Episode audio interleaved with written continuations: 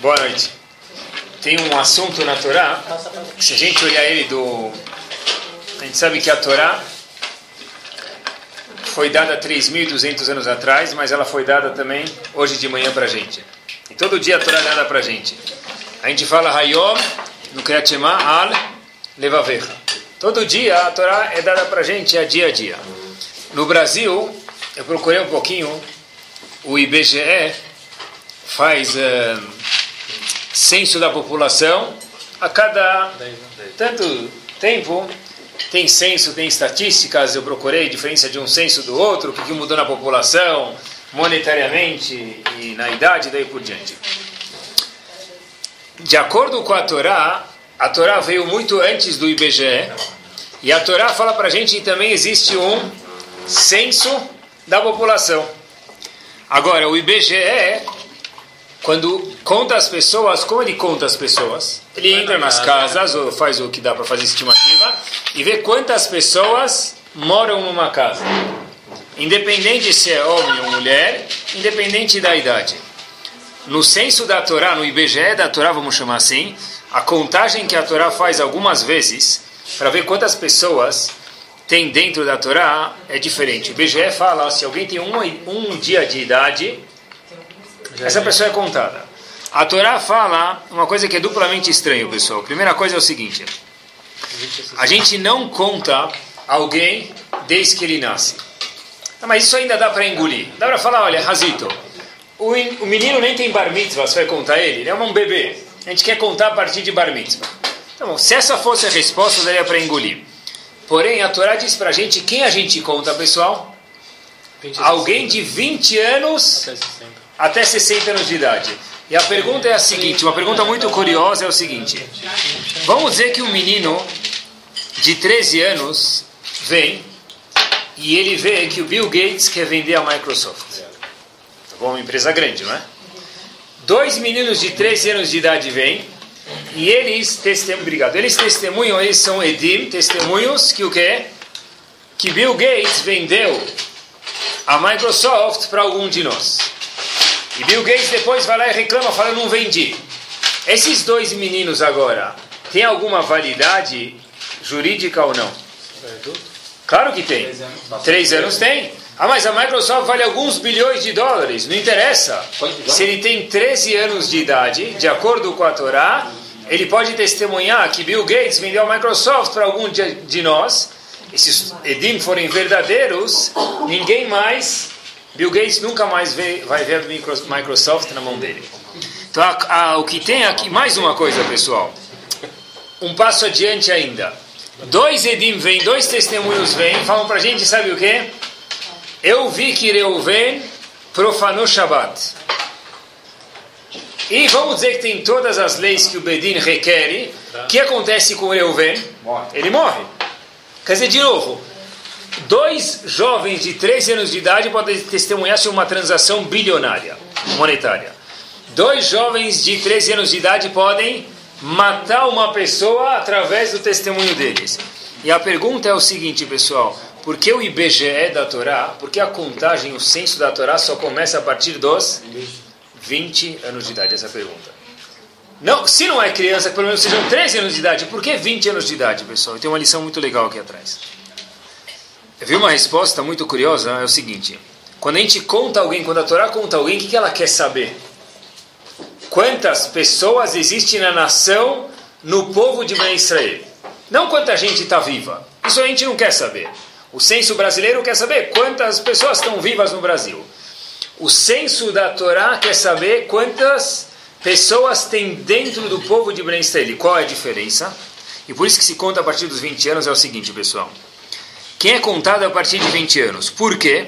É o seguinte, porque a partir dos 20 anos, o que acontece com o homem a partir dos 20 anos, a gente sabe na Torá, e não começa nos 13.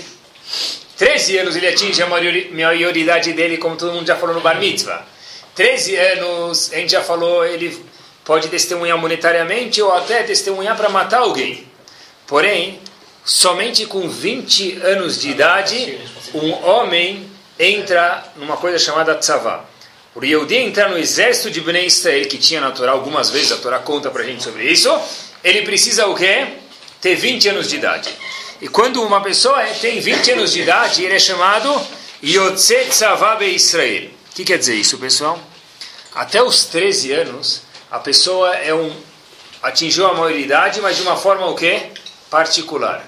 Quando a pessoa chega aos 20 anos de idade, o que aconteceu? Ele virou, vamos chamar assim, um mini, de alguma forma ou outra, Ishtzibur, uma pessoa pública. Fato é que com 20 anos de idade ele tem a obrigação de entrar no exército da Torá, e aí ele tem que dar a vida para o povo, povo a vida para Bnei Israel, a vida para o povo judeu. Em outras, pessoas, em outras palavras, pessoal, é que está escrito é o seguinte: porque a gente perguntou por que a Torá não conta a partir dos 13 anos de idade? Por que a Torá espera até os 20 para contar? A resposta é simples. Porque a Torá não está contando quantas pessoas estão vivas, mas está contando quem faz parte de Bnei Israel, o povo. E para ser parte de Bnei Israel, eu tenho que estar pronto a dar minha vida ao povo. Isso não acontece a partir dos 13 anos, a part... acontece a partir somente dos 20, quando a pessoa, na época da Torá, entrava no exército. Tem um costume, que algumas pessoas têm esse costume, em Brit Milá, falam o seguinte, que Shem Shezachal Brit, igual o bebê teve o método de ter o Brit Milá, o que, que se diz? Kar e Kanes, ou tanto faz, da Torá, Chupá, o Masim Tovim. Assim ele possa fazer Torá, estudar Torá, Chupá, casar, e também fazer o quê? O que quer dizer Masim Tovim? Bons atos, coisas boas. A pergunta que deveria surgir, ou se não surgiu até hoje, que surge agora. Assim, da mesma forma que ele fez Brit Milá, que ele tem o método de estudar Torá, casar e fazer bons atos. Por que, que fazer bons atos vem depois de casar? Ele estuda, faz bons atos e casa. Está na ordem aqui, né? De vida, de idade. Casa, ele fez Brit Milá, estuda a Torá, casa e depois faz bons atos. Por que bons atos devia vir a partir dos 13 anos de idade? A gente vê, pessoal, o seguinte. Uma ideia que tem a ver com isso, vou mostrar para vocês daqui a alguns segundos porque Massim Tovim vem somente depois de casar. Massim Tovim, pessoal, de verdade, só é possível depois, não quando a pessoa tem 13 anos de idade, só depois que ele fica um pouco mais velho. E a pessoa está pronta a fazer pelos outros. Está escrito o seguinte: a pessoa possa, igual ele fez Brit Milá, ele faça, ele estude Torá, case e depois faça Massim Tovim. Por quê? Porque para a pessoa fazer Massim Tovim de verdade, Massim Tovim não é só ajudar a velhinha a atravessar a rua, que também é Massim Tovim. Massim Tovim é de verdade, é o que, você fez para o público. Isso é Massim Tovim. Isso a pessoa só consegue fazer quando ele fica mais velho, normalmente. Por isso que a, por isso que a gente fala em todo Brit Milá, Torá, Rupai, só por último, Massim Tovim. Rav Hirsch, pessoal, fala uma coisa, no mesmo nível de pensamento, Rav Shimshon Lefail Hirsch diz o seguinte, a gente sabe que a pessoa começa a se preparar para a vida, mais ou menos, diz Rav Hirsch, nos 20 anos de idade. Até os, quando ele tem 13, 14, 15 anos, ele ainda está fazendo o quê? Abrindo os presentes de Bar Mitzvah. Ele está abrindo presente de Bar Mitzvah. Depois ele está preocupado com os 18, talvez ele vai ganhar o carro dele, não vai ganhar. Com os 20 ele já fala, poxa, preciso casar. Alguns falam que precisam fazer pé de meia, outros falam que precisam fazer uma super meia. Cada um precisa fazer o que precisa fazer, mas a pessoa já está preocupada como vai ser minha parnassá, meu sustento. E quando eu quiser casar, minha esposa vai precisar gastar as coisas e eu vou precisar até da onde sacar esse dinheiro. Então, quando chega a 20 anos de idade, a pessoa já fica preocupada financeiramente, ele começa a se preparar para tomar rumo à vida. Diz a Torá para a gente, em Parashat Kitissá, com 20 anos está preocupado com o que, que você vai guardar? Pega agora um valor muito pequeno, chamado Mahatzit Hashekel, meia moeda. Um valor muito pequeno, mas dá. Por que, que dá justo com 20 anos de idade, que é aí que tem a obrigação de dar os, esse meio shekel? Tá bom? Essa shekel é uma moeda antiga, não é o shekel de hoje em Israel, uma moeda de prata. Por quê? Porque agora você está preocupado com tua profissão, com fazer a tua poupança, agora é a hora de você dar para alguém. Mesmo que é meio shekel. Por quê? Para você saber olhar para fora do teu umbigo. Porque agora só estou preocupado em acumular riqueza para mim mesmo, para minha família. Mesmo que é um motivo, motivo nobre, Torá, agora a partir dos 20 anos você vai ter uma obrigação anual de dar meio shekel. Por quê? Saiba olhar para fora de você e não somente a si próprio, mesmo nesse momento, ou especificamente nesse momento tão crítico, que teu olho está virado único e exclusivamente para você. Existe uma passagem famosa na Torá, todo mundo conhece o assunto, Parashat Maseh, tem um assunto chamado Arei Miklat. O que é Arei Miklat? Cidade de refúgio. Bem brevemente, uma pessoa que matou o outro sem querer, ele foge para a cidade de refúgio, o que a gente chamaria 20 anos atrás de Pix. Tá bom? Hoje em dia não sei como chama mais Pix, eu perguntei para os jovens, não chama mais Pix. Tem, tem um nome, não sei. Chama Pix? Também chama Pix? Ah, tá bom. Então melhor ainda. Tá bom? Não pega, pega. Você está no Pix, ninguém pode te pegar. Esconde, esconde, você está no Pix, ninguém pode te pegar. No Arei Miklat é o Pix da Torá. Tá bom? O Pix já apareceu no Arei Miklat. É o seguinte. É. Agora a pergunta é o seguinte, pessoal. O cara entrou no Pix. Ele fica lá a vida inteira? Está escrito na Torá. Qual é o carte blanche do cara que entrou no Pix? Está escrito na Torá quando o Cohen Gadol falecer, ele sai do Pix e o mundo inteiro virou um grande Pix para ele. Ninguém mais pode matar ele. Quer dizer, ele matou sem querer se ele não fosse no Pix os familiares do falecido podiam matar ele. Depois que o Kohen Gadol falecer, ele pode sair desses Arei Miklat, cidades de refúgio ou Pix, e ninguém mais pode fazer nada com ele. A pergunta óbvia que tem é: o que, que tem a ver o Kohen Gadol com o cara que morreu? Eu ver matou alguém em Pirapira, Pirapora do Norte. O Kohen Gadol agora, o que, que tem a ver com isso? Quando o Kohen Gadol morrer, ele vai sair da cidade de refúgio e vai ser liberado. Por quê? Mas, olha, mas é mais do que isso, pessoal. É mais do que isso, diz Agumar. Olha que interessante. Tem um pasuk que fala Veyashavba, o indivíduo que fugiu para o Zaremiklat, ele vai ficar lá Admota Kohen Gadol, até que Kohen Gadol morra. Depois ele vai sair, mas a Torá adiciona pouquíssimas palavras agora. Asher Mashachoto Beshemen Kodesh. O que quer dizer isso? O Kohen Gadol que foi untado com o quê? com shemen, com óleo especial. O que é esse óleo especial? Para o Kohen Gadol ser um Kohen Gadol de verdade, eles pegavam um óleo chamado Shemen Amishra, é um óleo que aparece a fórmula na Torá, untavam ele e assim o Kohen virava um Kohen Gadol. Agora, a pergunta própria Gemara no Tratado de Makot, o seguinte, o que, que tem a ver falar que o Kohen Gadol foi untado com esse óleo? Ungido, obrigado. O que, que tem a ver, obrigado? O que, que tem a ver dizer que o Kohen Gadol foi ungido com esse shemen. É o, quando o Kohen Gadol morrer, ele vai ser liberado do Aremiklat. Mas eu, não, é o Kohen Gadol que foi ungido com shemen, com óleo. É, é óbvio isso. Então, Talmud diz pra gente em Makot algo, algo assustador, pessoal. Vamos dizer que Reuven matou Shimon sem querer. Tá bom? Um pouco depois, o Kohen Gadol morreu. O que acontece com Reuven? Não está liberado. Por quê? Diz o Pasuk, Asher Amishcha. O que aconteceu? Ele matou alguém no dia X, tá bom? O Cohen Gadol morre antes dele ter o veredito. Aí, diz a Torá, que ele vai precisar esperar o próximo Cohen Gadol tomar posse, morrer, para depois sair. Por quê? Apesar que ele matou, o veredito ainda não foi dado. Assim está escrito. E Agmará aprende isso do, das palavras só depois que ele foi ungido, e aí sim teve o, veredito, aí ele vai sair. Agora a pergunta é, o que, que tem a ver com o Kohen Gadol? Ele matou alguém no regime de qual Kohen Gadol? Um. Kohen Gadol um morreu. Teve o veredito agora no regime de quem? Do Kohen Gadol 2. O que acontece? Só quando o Kohen Gadol 2 morrer, que ele vai poder sair do Irmiklat e ser liberado.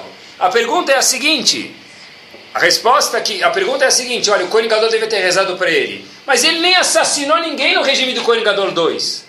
Por que, que ele tem que esperar o Kohen Gadol 2 morrer para sair? Porque o Kohen Gadol é culpado. Ele devia ter rezado para que isso não acontecesse. Mas o Kohen Gadol nem estava em nem era Kohen ainda, o Kohen Gadol 2 nem era quando ele matou porque ele matou mais uma vez sobre o regime do Kohen Gadol 1. O veredito foi sobre o Kohen Gadol 2, aí ele vai ter que esperar o Kohen Gadol 2 morrer para depois sair. Por que ele precisa esperar? Porque o Kohen Gadol devia ter rezado. Mas como o Kohen Gadol ia saber? Ele nem estava no posto, ele nem era Kohen Gadol. Aqui, pessoal, tem uma coisa interessante. Tem uma história que aconteceu, talvez a gente veja isso da história, a resposta dessa pergunta do Kohen Gadol. Uma vez Rav Chaim Kanievski, Shlita, estava na casa dele, quem já foi lá sabe onde é em Bnei sobe umas escadas, chega na casa dele, e veio um jovem, um aluno, com perguntas para ele. Anotou perguntas, sabe que o Rabino responde tudo ken, lo, ken, lo, bem na lata, assim, como se fala em português. Então ele fez algumas perguntas, porque chegou lá, falou, vou ficar com vergonha do Rabino e eu vou esquecer as perguntas. Então ele fez uma lista de algumas dezenas de perguntas. Ele chega lá, o Rabino parecia bastante ocupado, e o Rabino começou a responder, ken, lo, sim, não, pode, não pode, aqui é discussão, aqui é melhor não, aqui é melhor sim. E começou a responder as perguntas. De repente, Rav Chaim Kanievski coloca a capota dele, o terno dele, vamos dizer assim, aquele terno longo capota, ele se arruma para sair. E o jovem tinha mais perguntas, então o jovem desceu as escadas e seguiu o rabino com as perguntas, o rabino andando e fazendo perguntas. O rabino andou em direção a um hall. Sabe que Israel nos faz casamento na sinagoga aqui no Brasil? Faz num, num hall, num hotel, algum lugar. Então, Rav Chaim Kanievski vai, entra num hotel, e esse indivíduo vai atrás do Rav Chaim Kanievski fazendo perguntas. Agora, onde Rav Chaim Kanievski senta quando vai no casamento, pessoal? Lá em cima, junto com quem? Pai do noivo, pai da noiva, porque é o grande rabino, o gigante, pelo menos. Então, de repente, ele senta lá, o indivíduo, óbvio que não vai sentar lá, mas ele vê que Rav Chaim Kanievski foi lá, deu um beijão no noivo, tá, uma Mabruk, ou Mazal Tov. E o indivíduo espera, e está atrás, e Rav, mas eu tenho mais uma pergunta. Ken, lo, Ken, esperando, o rabino fala sim ou não, ou não, sim. A música começa, pessoal, e você sabe que os Ashkenazim têm um costume que o noivo vai abaixar o véu da noiva antes de entrar na roupa. Assim é o costume dos Ashkenazim. De repente, quem que leva o noivo para fazer isso? O pai do noivo e o sogro que dão a mão para o noivo. Eles levam o noivo até a noiva para cobrir ela e depois vai ter a roupa. Quem que vai Agora está tocando a música. Rav Chaim fala para ele: Olha, desculpa, mas agora eu não vou poder continuar te respondendo as perguntas. Daqui a pouco eu te respondo. Então eles estão olhando quem que foi levantar a mão para o noivo dos dois lados. Foi um senhor e quem foi do outro lado? Rav Chaim Kanievski. Rav Chaim Kanievski estava indo casar quem? Filho. O filho dele.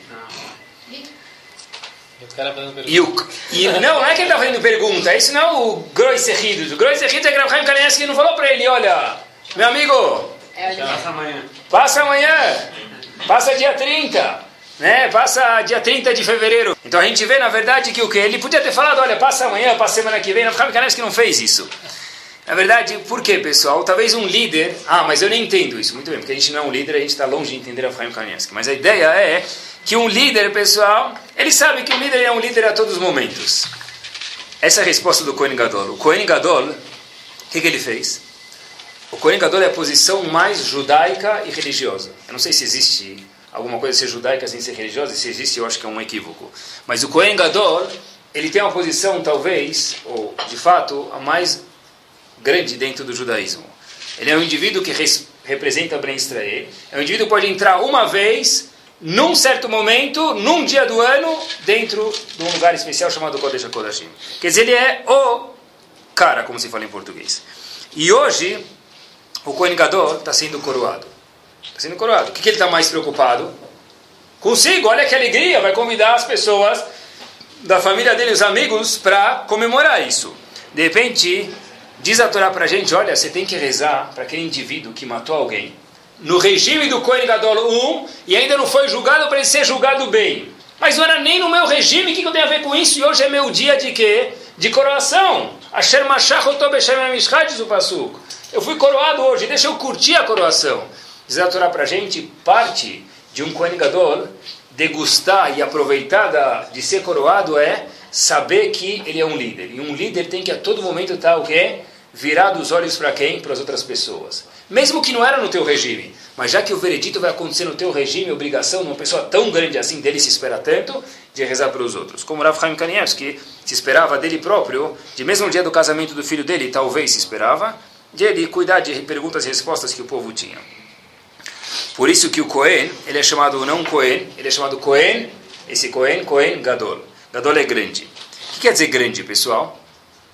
Não sei o que é grande. Mas deixa eu descobrir o que a Torá fala sobre pequeno, a gente automaticamente vai descobrir quem é grande. Kohen Gadol, vê o que.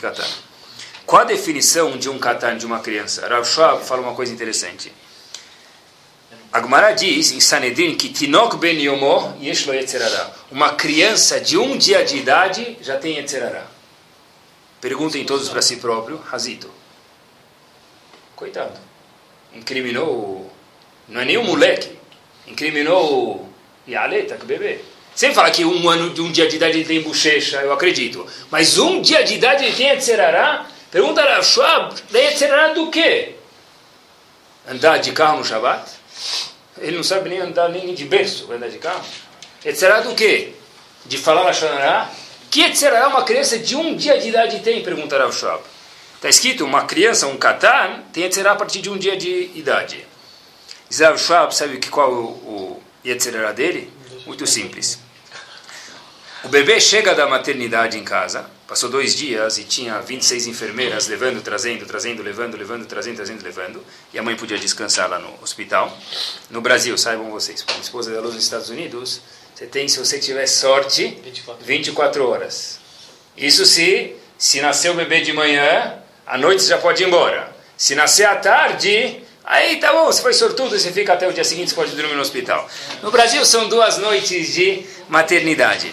Aí, pessoal, chega lá o bebê em casa, beleza, acabou, chega em casa. Agora os pais falam, imaginem só, chega o, alguma, vem um, alguém visitar o bebê e tal, fala, Mabruk, Mabruk por quê? Puxa, estou vendo Yetzirah na minha frente. O que, que, o pai vai falar, fazer a mãe? Você está louco? Yetzirah na tua frente? Você precisa ir no oftalmologista, meu amigo. Eu nem dei nome para ele. Se eu desse nome, tudo bem, mas nem dei nome. Você chamando de Yetzerará? Cadê o Yetzerará, meu filho? Como que a Gemara fala que um dia de idade tem Yetzerará, pessoal? Majnun. Arte que louco ela, Majnun. Cadê o Yetzerará? Diz o Shab que sim tem Yetzerará. Porque o filho, os pais, a mãe acabou de dar luz uma semana atrás, e na semana seguinte tem ceder de Pesach. Então a mãe já está vendo, ela não aguenta, está sonhando, tendo pesadelo com copos de vinho já. Né? Acabou de dar luz, está saindo vinho pela orelha já. Tomou quatro copos de vinho, suco de uva, entra matzá de um lado, sai, sai maror do outro, entra harosse de um lado. A mãe já não sabe mais onde está. E acabou o ceder de Pesach, voltou para casa, andou, depois faz uma semana que deu luz.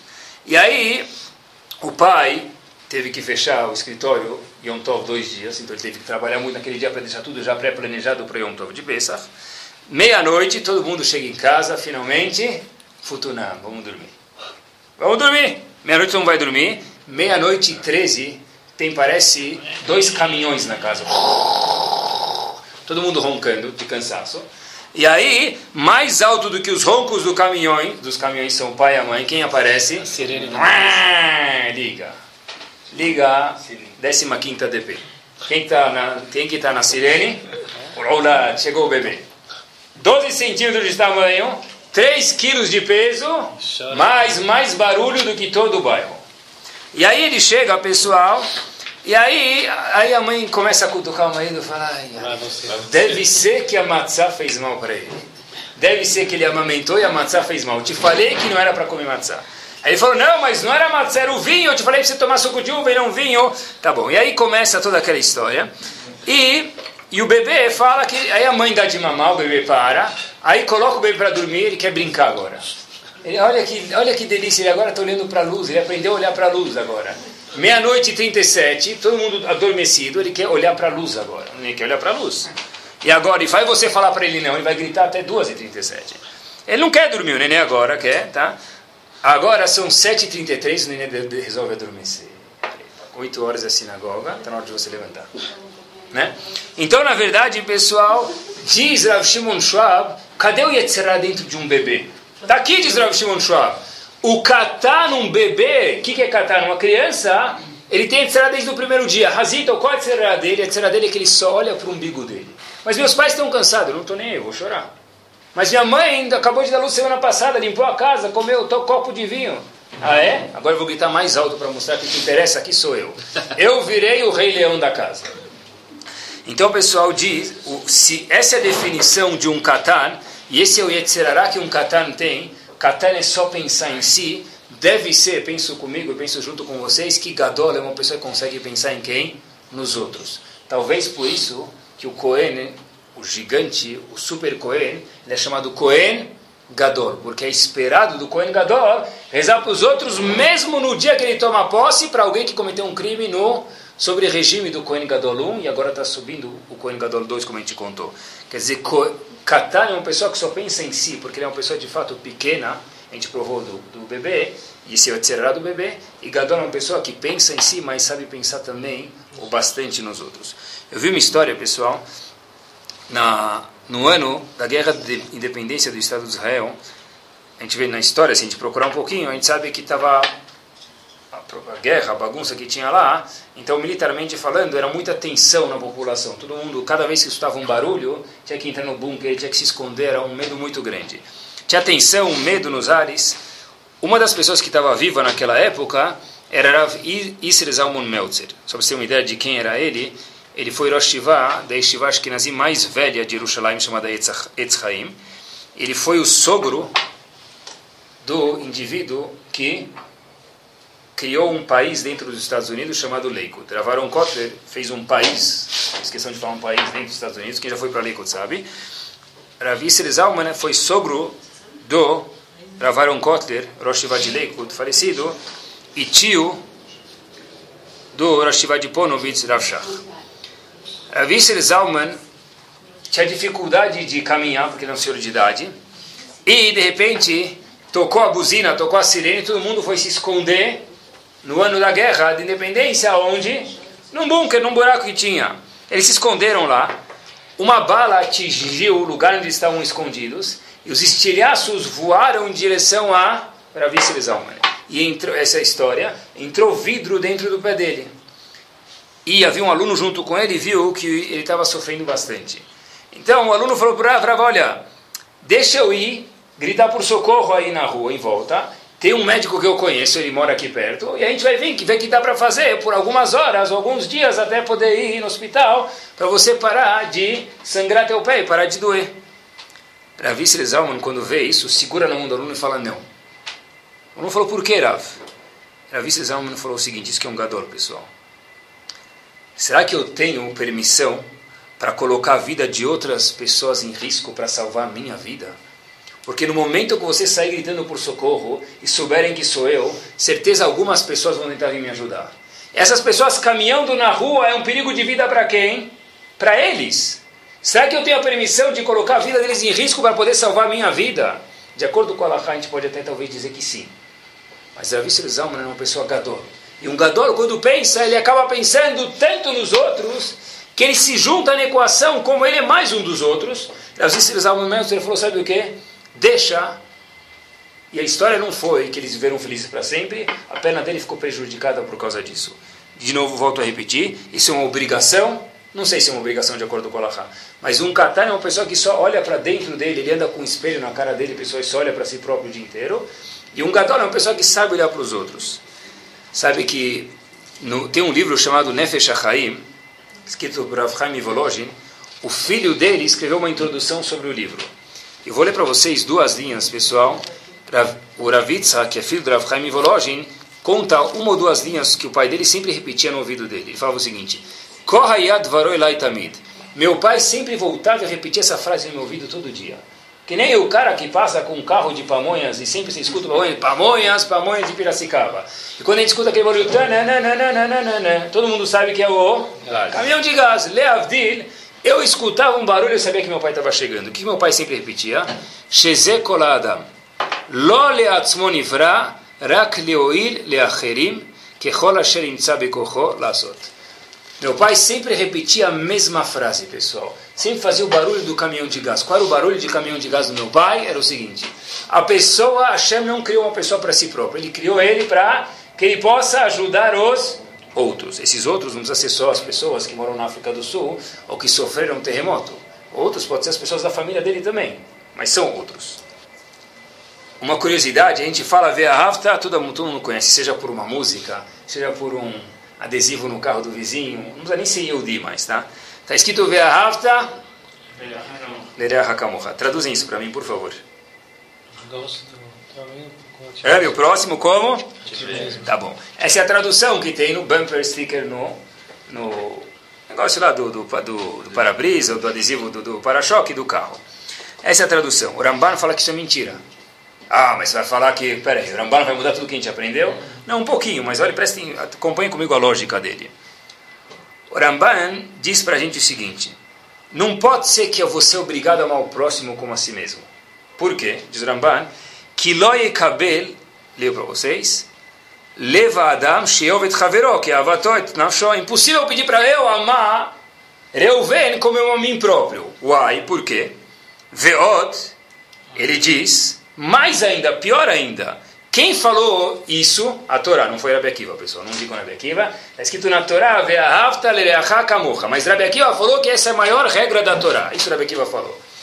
Diz o Ramban, o próprio Rabi Akiva falou, Chayecha kodmim lechayecha verecha. O próprio Rabi Akiva disse na Gemara, eu tenho um copo d'água no deserto. Tem discussão que se faz. O mesmo Rebbe aqui falou que a maior regra da Torá é ame o próximo como a ti mesmo, vamos traduzir assim por enquanto. Falou que só tem um copo d'água na rua, no deserto, e ou você vive ou teu amigo vive. O que, que esperava de Rebbe Akiva que dissesse? Dá para o teu amigo. Rebbe Akiva, mentira, você tem que beber e deixar ele morrer. Chore por ele, mas você bebe. Por quê? Rebbe Akiva, você tem que vir antes do teu amigo. E a Torá diz o que para a gente, mas, diz o Rambar mais uma vez para a gente o que? É impossível que Hashem mandou a gente fazer o quê? Gostar do próximo mais do que de mim mesmo? A natureza do ser humano é gostar de si próprio. Hashem que fez assim. Então o que quer dizer, diz o lereachakamocha.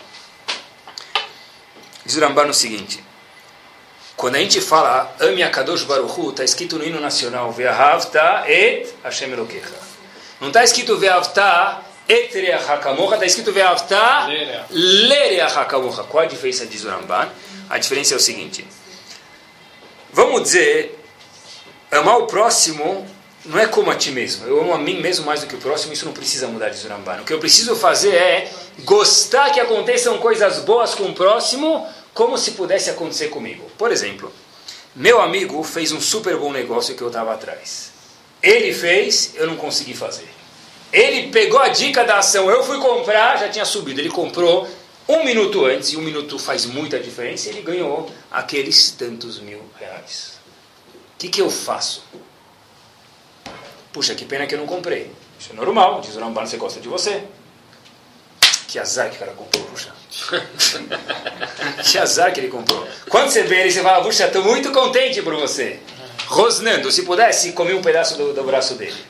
Diz o Ramban, não é gostar mais do próximo de si mesmo. Se você tem a dica de ação e só tem 10 mil ações para vender e você tem os 20 mil reais para comprar as 10 mil ações, compra sozinho. Não é obrigação da Torá dividir com ele. Mas se ele já fez, ele. Lereacha é gosta que aconteça lereacha para ele, o que você gostaria que acontecesse com você, pessoal. Se fosse uma escola, você estudou, todo mundo lembra disso. Eu estudei três horas e meia e tirei seis na prova. Aquele indivíduo que não estudou 3 minutos e 25 segundos tirou 9,9 na prova. O que a gente logo fala? Possível. Deve ser que ele roubou, deve ser que ele pediu para alguém da favela roubar a prova para ele. Deve ser impossível, né? Quando que eu vou ficar contente com ele? Nunca. Isso é ver o Hakamorra. Ficar contente pela nota dele, pessoal. Ou sei lá, o o outro indivíduo lá foi lá e estava saindo com alguém e falou: Puxa, ele pegou um bom shidur, que bom! Mas, puxa, talvez serviria para mim esse, né? Talvez serviria para mim. Beata Rekamorra, eu estou contente por você pelo que você fez. Isso é Beata Rekamorra, pessoal. Eu, mas eu acho, talvez, já que a gente está falando de egoísmo, que tem outra resposta diferente do Ramban, pessoal. Como que o Ramban falou que é impossível a pessoa gostar do próximo mais do que a si mesmo, porque a natureza do ser humano é gostar de si mais do que do outro. Só acho que, acho, que, acho que talvez, tem uma outra resposta, talvez, que a gente pode sugerir para o Ramban. É o seguinte: tem uma, sabe que tem uma Hassidut, não sei quem já foi para Borough Park, vocês andam nos ônibus escolares, aqueles ônibus amarelos que você vê na rua, aqueles famosos escubas, tem uma Hassidut chamada Pupa. Em português se escreveria P-U-P-A. Yiddish eles escrevem, viram umas 20 letras. Pupa tem Ain, Vav, é, Aleph, não, é, até você descobrir que é Pupa é um nome bem complicado. Tem uma Hassidut lá chamada Pupa. A história aconteceu em 1944. Pessoal, olha que interessante. Tem um trem, um trem, pessoal, ia em, dos Hassidim em direção a Auschwitz, pessoal. E tinha duas irmãs dentro desse trem. A história aconteceu porque eu falei de, de de Pupa, não só para falar dos ônibus deles, fazer propaganda, mas a história é uma história muito grande, em Boro Park, mas a ideia é que a história aconteceu com um vilarejo onde moravam os Hassidim de Pupa e foram transportados para Auschwitz. Dentro desse trem haviam duas irmãs, uma de 13 anos e uma de 15 anos. Logo na entrada, pessoal, do, de Auschwitz, não sei quem já foi para lá, mas todo mundo que vai para lá, e qualquer bom guia explica, logo na entrada tem o trilho do trem, e lá eles mostram, quando você está entrando, o guia fica parado e fala aqui ficava, não posso chamar indivíduo, não sei nem se era gente, um doutor, não sei o que ele tinha de doutor, Majnun, Joseph Mengele, ele ficava com uma bengala e assim exatamente ele apontava, direita, esquerda, direita, esquerda. As duas irmãs estavam lá e elas sabiam, e a história é exatamente assim, que quem era escolhido para o lado esquerdo, menos de uma hora, já desapareceu do Lamazé. E as duas irmãs, uma vendo a outra, falou: Puxa, olha como está com cara pálida. Você está algumas horas nesse trem sem comer, sem beber, nesse calor. Está com cara pálida. Então uma começou a beliscar a outra para ver se voltava a cor da pele na cara, para ver se esse indivíduo, Mengele, vê a gente com cara boa e coloca a gente para trabalhar, em vez de colocar a gente para o lado de matar. Por sorte, ou destino, as duas foram escolhidas para o lado direito, e depois de alguns minutos as duas quase que nem se reconheceram, porque as duas estavam carecas, pessoal. Vestindo uma roupa de tamanho único, e era um dia que a temperatura era menos 10 graus Celsius. Estavam lá as duas, e elas viram uma pessoa, uma das irmãs, a irmã maior, viu uma pessoa congelando de frio. E essa irmã maior estava trabalhando no departamento de fazer roupas para os nazistas. E ela sabia que ela podia dar uma roupa a mais, ia conseguir camuflar isso ninguém ia perceber. Só que a irmã menor estava do lado e falou: Olha, se alguém perceber que você deu uma roupa a mais para um Yehudi que está no campo trabalhando, o que acontece com você? Imediatamente você morre. E a irmã menor falou para ela, e foi exatamente assim a história, essas palavras em hebraico: Chayecha Kodmim. Tua vida vem antes, minha irmã. Como que você pode dar uma camisa para uma amiga? Se essa tua amiga que você está vendo aqui receber a tua camisa e você for pega, você vai de fato embora do lamazé. Tua vida vem antes. A irmã maior deu a camisa para uma Yudiá no frio e falou para a irmã menor: Você tem razão. Minha vida vem antes. Sabe por que eu estou dando minha camisa para ela? Porque ela é parte da minha vida. Talvez essa é uma segunda resposta para o. O Ramban falou que, olha, o normal, é o próximo, como a ti mesmo, não pode ser isso, porque tua vida vem antes. Talvez tenha uma outra resposta, pessoal, para o Ramban, que quer dizer, é meu próximo como a ti mesmo e tua vida vem antes? Tua vida vem antes quer dizer o quê? Se você é uma pessoa gadol, dentro da tua vida pode incluir a vida de outras pessoas também. Quando você vai ser uma decisão e tem outras pessoas dentro da tua vida, leve em consideração o quê? As ideias deles, pessoal. Sabe que o Walter de Kellem faz uma pergunta muito forte. A gente sabe que um conceito muito famoso dentro do judaísmo é chamado Sinat Hinam. Qual a tradução disso? Áudio gratuito. Áudio gratuito. Pergunta o Walter de Kellem, o chefe de Shiva de Kellem, se o cara odeia o outro gratuitamente, ele devia estar no manicômio. Como você pode incriminar o povo inteiro por ter feito ódio gratuito? Se é gratuito, não existe ódio. E se não é gratuito, talvez tenha uma boa razão de ser. Que quer dizer ódio gratuito? Diz Walter de Kellem, sabe que é ódio gratuito?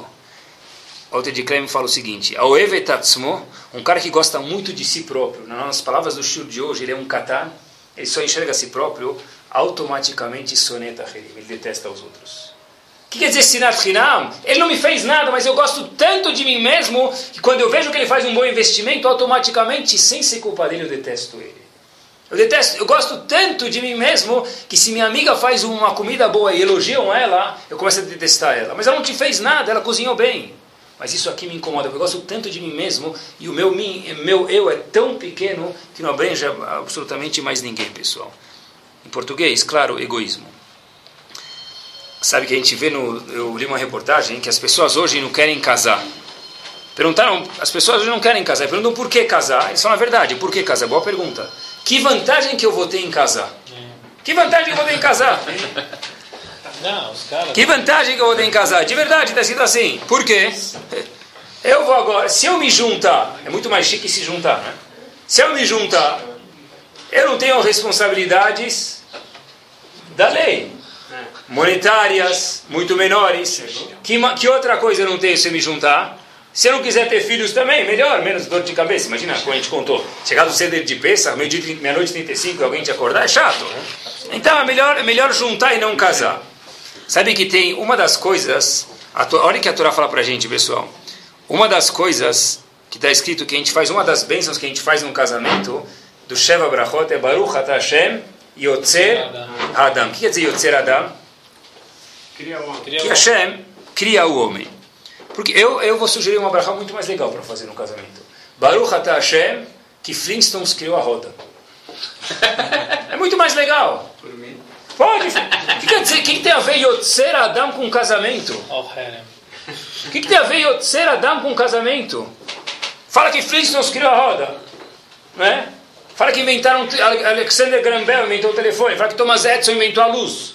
O que, que tem a ver com Yotzer Adam com hoje dia do casamento? E é uma das bênçãos que se faz no Shev Brachot. Ela falou Ramim para a gente, pessoal. Por que se faz Yotzer Adam? Porque a palavra Adam não tem plural. Como se fala duas pessoas? Adamim, não existe isso. Adam, essa palavra Ish tem Anashim. Adam não tem plural. Quando se casa, se fala Yotzer Adam. Hashem criou uma nova pessoa. Quem é essa nova pessoa? Hoje no casamento, o homem e a mulher que viraram uma coisa só. O seu eu no casamento virou nós. O, essa pessoa que era Catan tem que engordar o casamento não só na barriga, que dentro da vida dele quem tem que estar incluso? Tanto o homem quanto a mulher, pessoal. Por isso que se faz Yotzer Adam, porque esse é o novo Adam e não se faz que Flintstones inventou a roda embaixo da roupa, pessoal. Todas as averot que existem na pessoa, todas as averot que existem na pessoa em relação ao prazer dependem da, de quanto eu, egoísta sou eu, quer ver?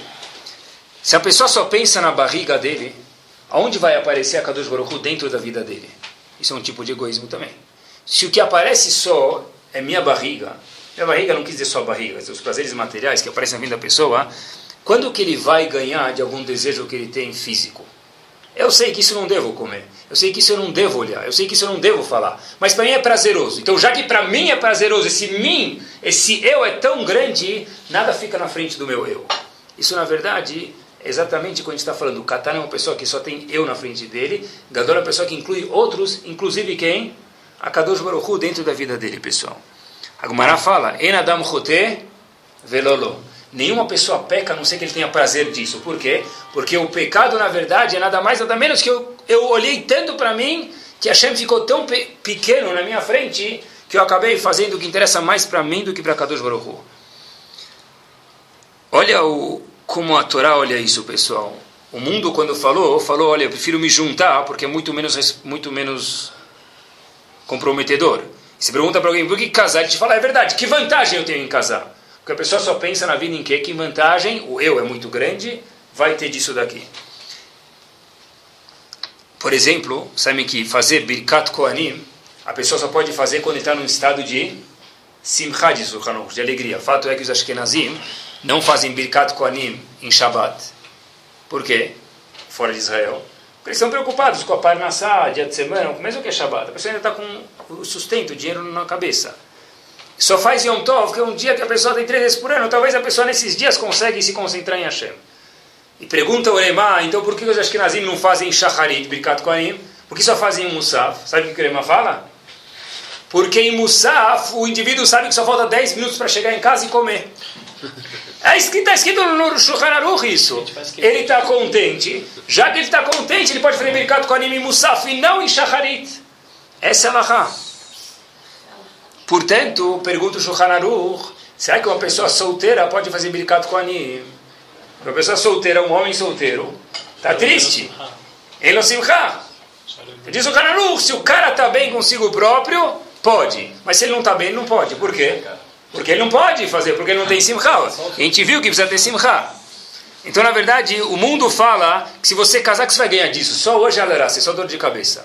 A Torá fala que não, depende. Se você fica no teu eu, só vai ganhar sua dor de cabeça. Se o teu eu começa a ficar cada vez menor e o teu nós ficar maior, nós quer dizer eu e ela, aí sim. A Gemara fala que a pessoa, diz a Gemara, Mishein lo isha no Adam. Uma pessoa que não é casada com uma mulher, esse homem não é chamado de Adam. Por quê? Não é nada, não é nem meia pessoa, diz a Gemara. Por quê? Shenemar vaikra et shemam Adam. A Torá, depois que Adam casou com Eva, fala que eles se chamaram de Adam. Espera aí. A gente vamos? A gente vamos passear. Como é que pode ser? Chamaram o nome deles Adam? Eles, Adam e Havá. Adam é singular, Habibi. Chamaram é plural. Diz para a gente, é verdade. Eles viraram um Adam só. Yotzer Adam, esse é o novo Adam que tem. Os dois têm que virar uma coisa só. O teu eu tem que abranger o quê? Ela. O teu ela tem que abranger o eu, ele, pessoal. O objetivo do Eudi durante a vida dele é o eu dele ficar cada vez menor, sem desmerecer o eu dele, mas obviamente que o eu dele também inclua outras pessoas. Seja família, seja comunidade, seja Bnei Israel. Eu quero viajar para tal lugar, nas férias. E ela? E eles? Ah, sei lá, eu já comprei a passagem. Mas espera aí. O eu teu, quem inclui nesse eu? Essa é pergunta, pessoal, tá bom? Eu vi uma pesquisa, saiu, fizeram nos Estados Unidos uma pesquisa muito grande, demorou alguns meses, e teve uma palestra sobre isso. Eu não tive o mérito de dar presente lá, mas eu assisti essa palestra depois. E saiu um gráfico, tudo cientificamente provado, pessoal, que nos primeiros 30 anos de casamento, eles fizeram em inglês, se chama.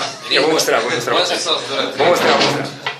Tem um. Tem um é, 120 a gente está pretendendo aqui, pessoal.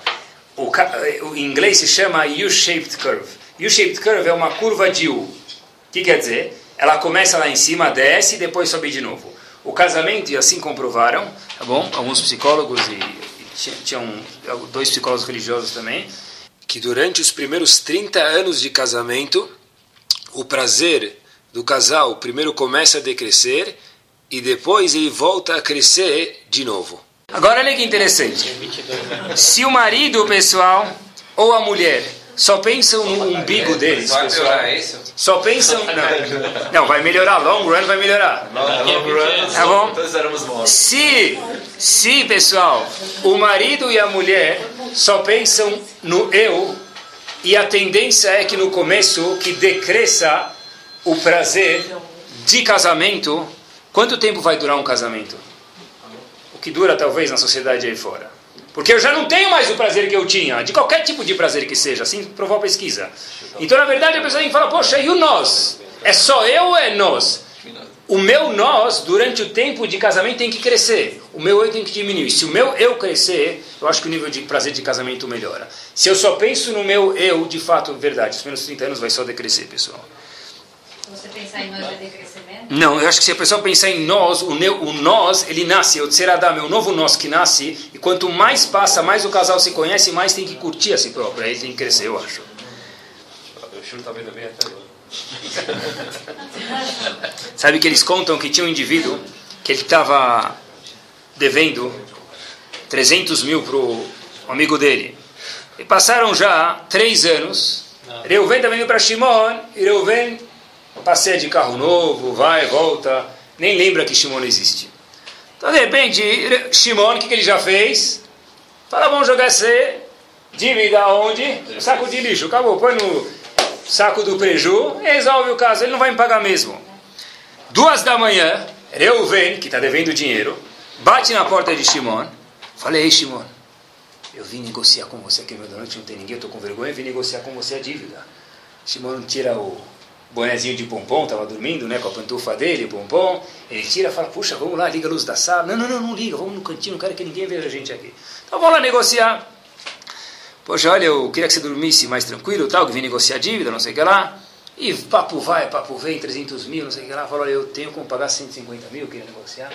Poxa, o indivíduo pensa com si mesmo, de 0 para 50 mil, 150 já é lucro. Mas aí, aí ele falou, puxa, mas é 150 mil, fazendo as contas, quero te pagar, mas está muito pesado, sei o que lá. Depois de uma hora de negociação, chegam a 60 mil reais. Então, o, o indivíduo que estava com a dívida para receber falou: sabe o que? Entre zero e 300 é pouco, 60. Mas entre zero e zero, 60 mil é muito. Falou: sabe o que? Me paga 60 e está resolvida a dívida. indivíduo vai embora de casa e dia seguinte, dois, três, quatro dias não chega o Reuven, que está devendo dinheiro, não vem pagar nada. Shimon falou para ele, Habib, a gente acertou em 60 mil. Ele falou, sim, agora estou te devendo 60 mil. Falei, você não vai pagar? Ele falou, não, é que devendo 300 mil eu não consigo dormir. devendo 60 mil eu durmo mais tranquilo. Pessoal, isso parece... O cara é bom, hein? O cara é bom. Não vai pagar nem zero, nem 60, nem 300. Mas o ponto todo aqui é o quê? Eu estou preocupado que eu vou dormir. Se eu vou te acordar no meio da noite e você vai ficar achando que eu vou te pagar, não vou te pagar nada. Eu quero dormir mais tranquilo. Quer dizer, eu estou devendo dinheiro para você eu, eu preciso dormir mais tranquilo. O meu eu é do tamanho do Empire State Building. É isso, porque eu preciso dormir. Né? Uma pessoa tem que pensar, quando alguém deve dinheiro para o outro, por exemplo, que como que ele anda, como ele se comporta monetariamente. O que, que vem antes? O meu eu? A gente não pode julgar os outros, mas cada um tem que se auto-julgar. Repito, a gente não pode julgar os outros, mas cada um tem que se auto-julgar. O que, que vem antes? Os meus luxos ou a minha necessidade de pagar o dinheiro que eu estou devendo para o outro? A gente não pode julgar os outros, repito, mas a gente tem que se fazer um resbona nefesh, pessoal. Qual o tamanho do meu eu, pessoal? No carro dá para resolver isso. No carro dá para resolver. Hoje em dia o ar-condicionado é, como chama isso? Dual. Dual. É? Dual. Dual. Eu quero 18 graus, ela quer 45. Ela liga o aquecedor, eu, eu, eu vou para o Polo Norte, eu estou de malha, e ela está com um leque, porque ela, cada um escolhe o que quer fazer dentro do carro, não é? Dá para fazer. É bom. O que acontece em casa? Em casa, por enquanto, não sei, talvez tenha uma moda, eu estou desatualizado, que o marido dorme num quarto, a mulher no outro. Mas até chegar essa moda na construção, se aqui ainda não chegou, como é que vai fazer no mesmo quarto? Todo casal, pessoal. Não vou falar todos, porque alguém vai falar, não sou, sou diferente. Mas 99% dos casais, vamos chutar 99, tá bom? Que coloquei ar-condicionado. Ou o marido adora gelado e a mulher detesta, detesta ar-condicionado, ou ela detesta gelado e ele fica com, com sinusite no dia seguinte se ligar ar-condicionado. É assim. O que, que faz agora? O que, que faz? É eu, minha barriga ou somos nós? Essa é a pergunta, pessoal. No CNIS, o que, que faz? Eu gosto de chegar no CRIS a 14 graus. Às 3 da manhã. Eu, chego, eu gosto de chegar no CRIS 6 e meia da manhã no Minyan, 14 graus. Eu gosto de chegar, tá 45 graus lá fora, precisa passar protetor solar às 6 e meia da manhã. Eu chego na sinagoga, gosto de rezar de malha. Rezar de malha, com aquele vento geladinho. Sinagoga é para ficar confortável. É, tem que rezar num lugar confortável, assim, Alahá. Tá bom. O que, que faz na sinagoga, pessoal? Sabe que uma vez eu fui passar, eu estava num lugar durante um período e eu já vi Gabai de chamar pessoas na sinagoga, Gabai de cuidar da sinagoga. Um indivíduo falou para mim: você pode virar o Gabai Masgan? O que quer dizer Gabai Masgan? É o Gabai está ar-condicionado. Eu falei: qual o problema? Aperta on e off. Só xinga ele. Tá bom, uma beleza. Só toma Aí de repente. Um dia depois veio um indivíduo e falou: Você foi coroado. Eu falei: O quê? Falei: As maiores brigas acontecem por causa do ar-condicionado. No momento de você apertar o botão para 18 graus, aquele indivíduo vai falar por que não está 22. E se você colocar no 22, por que está no 18? Por que não está no 18? Quer dizer, na verdade, o que, que se faz numa hora dessa? Não vira Gabai Mascano, pessoal, não sei, tá? Mas a ideia é, o que, que, interessa? Só eu tá bem? E se o outro que é um pouco mais frio? E se o outro que é um pouco mais calor? Tem alahot para algumas coisas dessas, mas o que não tem é levar o outro em consideração, pessoal. Sabe que uma pessoa me contou, ele viu isso, que Rav Benzion Abashaul, chefe da Yeshiva de Porat Yosef, sempre que ele entrava em casa, olha que interessante, pessoal, olha aqui, quer dizer, meu eu abranger os outros, sempre que ele entrava em casa à noite, e a esposa já estava dormindo, ele tirava o sapato e entrava de meia no corredor para não acordar a esposa. Isso é quando o meu eu abrange os nós. Claro que me permitam, entre parênteses, só pode fazer isso, não pode ter chulé, né? Você não vai acordar a esposa de... Tá bom? Mas é assim que está escrito mesmo, pessoal. Só, isso. Só para terminar, tem uma pessoa, um médico ficou muito famoso nos últimos anos, quem estuda um pouquinho assim de psicologia vê, tem um médico muito, muito, muito famoso hoje em dia, ele é um Yehudi, é chamado é, Gottman, ele tem uma